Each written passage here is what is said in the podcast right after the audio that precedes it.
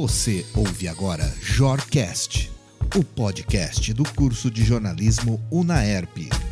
Seja bem-vindo ao primeiro episódio do nosso podcast. Eu sou Lucimara Saturnino. E eu sou João André. Juntos iremos apresentar o que da questão. Hoje iremos discutir sobre a crise hídrica que pode acontecer no Brasil e sobre a violência policial durante o protesto contra Bolsonaro em Recife.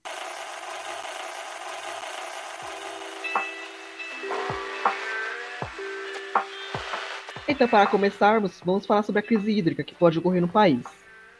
A Agência Nacional de Águas declarou uma situação de escassez hídrica em áreas de cinco estados do nosso país, entre eles Minas Gerais, Goiás, Mato Grosso do Sul, São Paulo e Paraná.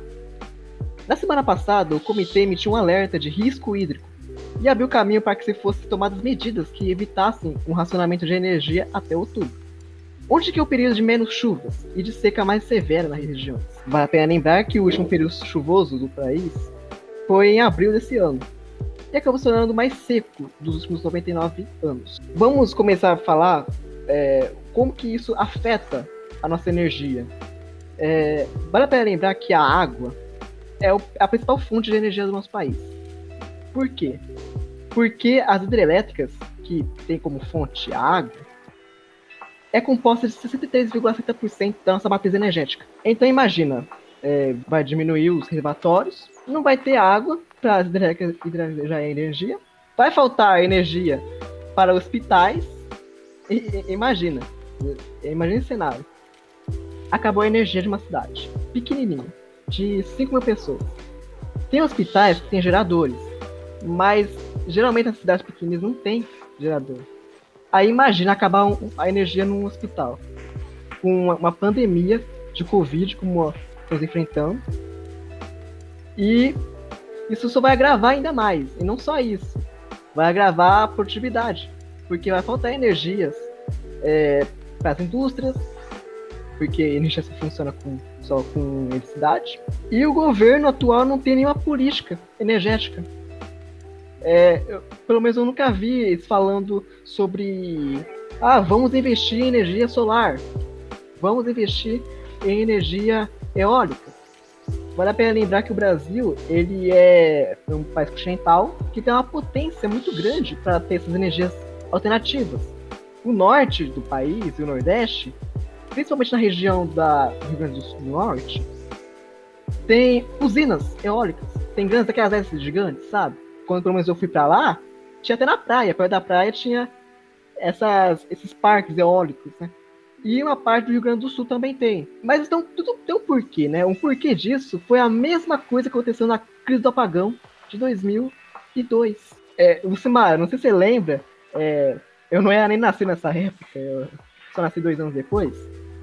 Mas acho que você lembra daquela crise que afetou muito o fornecimento de distribuição de energia no nosso país, que ocorreu Sim. entre 1 de junho de 2001 até 19 de fevereiro de 2002. Sim. E a principal causa disso aí foi a falta de investimento nesse setor. É, e o pior é que está acontecendo o mesmo problema, é o mesmo motivo, não ter investimento necessário nesse setor. E além disso também, a gente precisa conscientizar as pessoas, né, que o uso da água ele precisa ser racional Apesar da quantidade de água existente no planeta, é, nem toda ela pode ser consumida. É, temos que pensar nisso. Vale a pena também lembrar que, tipo, tá tendo falta de chuva. E só. E, e, e, tipo assim, vocês vão ver. Vai ter um novo racionamento de água. Porque não, não tem outra alternativa. É, infelizmente temos que tomar medidas drásticas. Isso vai afetar muito. E, imagina agora estamos fazendo EAD, né? Que é o ensino à distância. Imagina se a, se a luz se acaba a luz, se acaba a energia. Como vai ficar? Aí, tipo assim, é, eu não tô falando de assim, cair e voltar. Eu tô falando de cair e demorar umas 5 horas pra voltar, um dia, um, até uma semana. Não tem uma data definida para isso, é um blackout. Sim, sim. E, e também, Lucimar, como você tra... eu não sei se no teu postinho tem gerador. Tem gerador, né?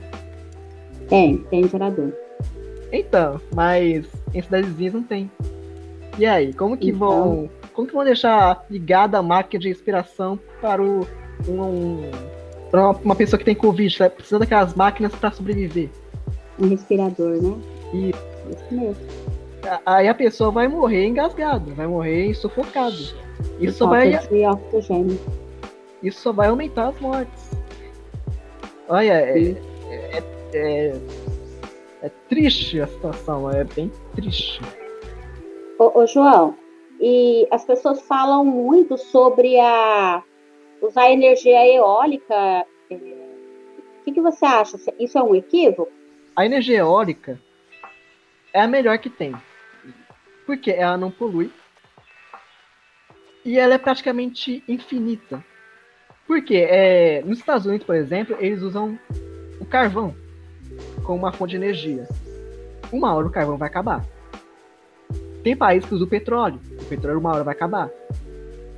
Já a energia eólica nunca vai acabar o vento.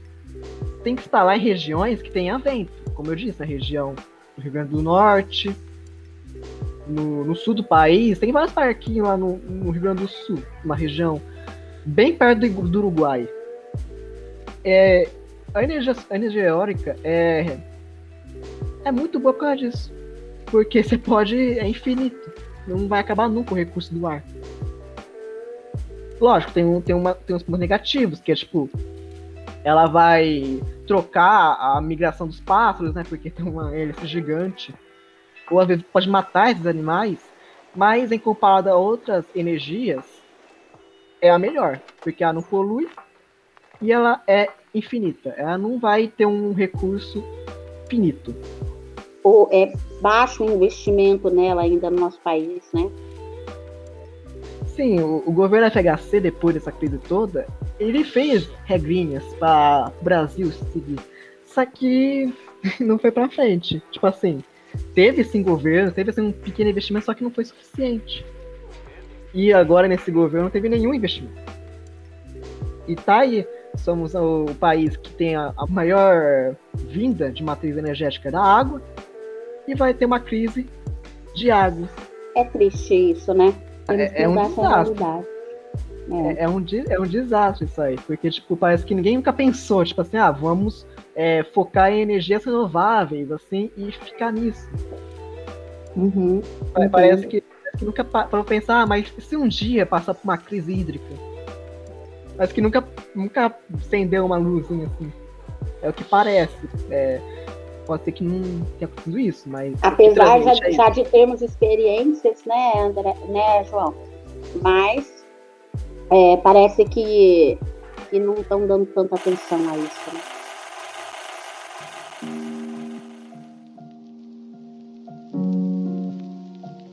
Agora nós vamos falar sobre os dois atingidos no protesto que teve em Pernambuco a favor da vacina e contra o Bolsonaro.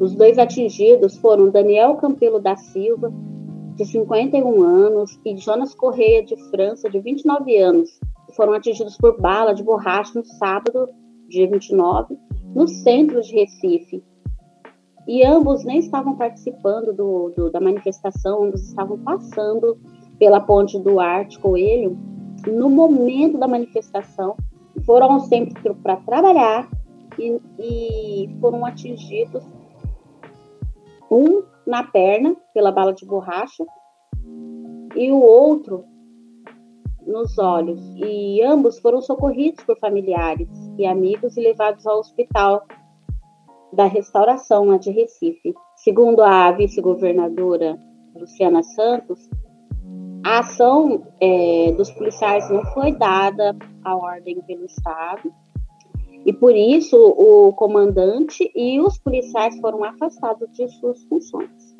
Sabe, João, diante de tal situação, é necessário mesmo averiguar com maior rigor o que está acontecendo com relação ao treinamento dos policiais na atuação é, nessas manifestações. Né? Cadê os parâmetros mínimos de atuação?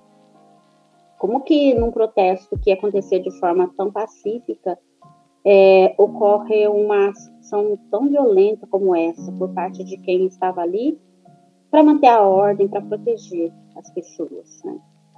Então, a população brasileira precisa sentir mais segurança nos policiais e não se sentir ameaçada. A Corregedoria Geral da Secretaria de Defesa Social iniciou uma investigação né, sobre esse caso, um caso truculento, inaceitável.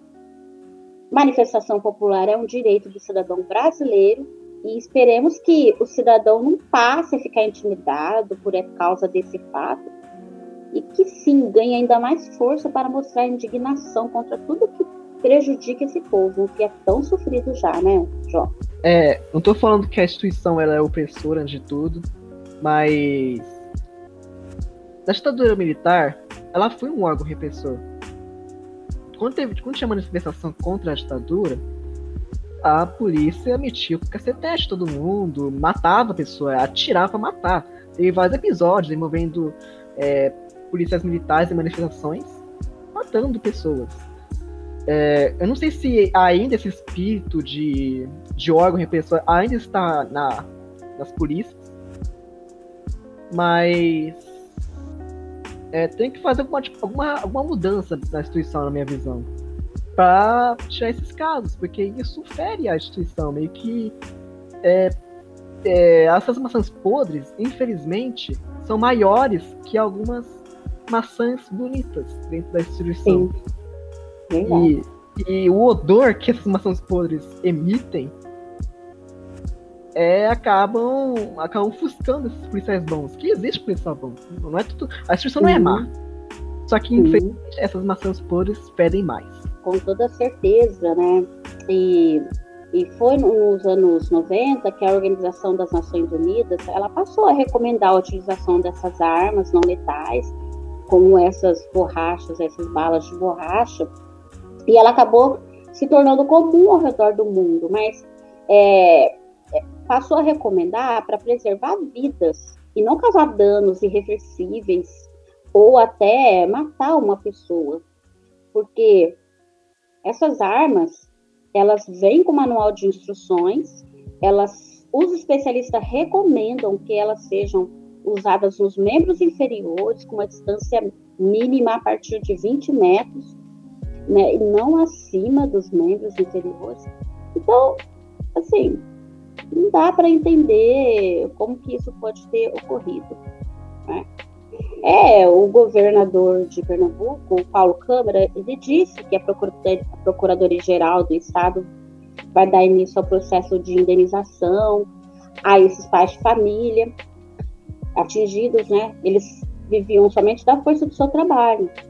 Mas isso tem que acabar, e existem outros casos aí, e é preciso ver isso com mais rigor, porque não dá para continuar assim. É, só um adendo, é, hoje mesmo, dia 22 de julho, junho, estava tendo uma manifestação de indígenas na frente do Congresso contra uma lei é, que estava tava tendo em pauta.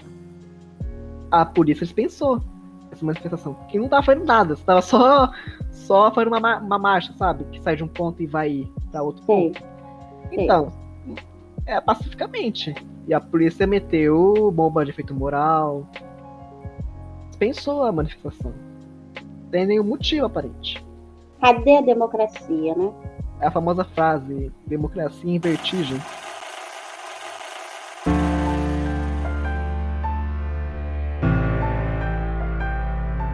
Então é isso, pessoal. Ficamos por aqui com o nosso primeiro episódio do Que da Questão.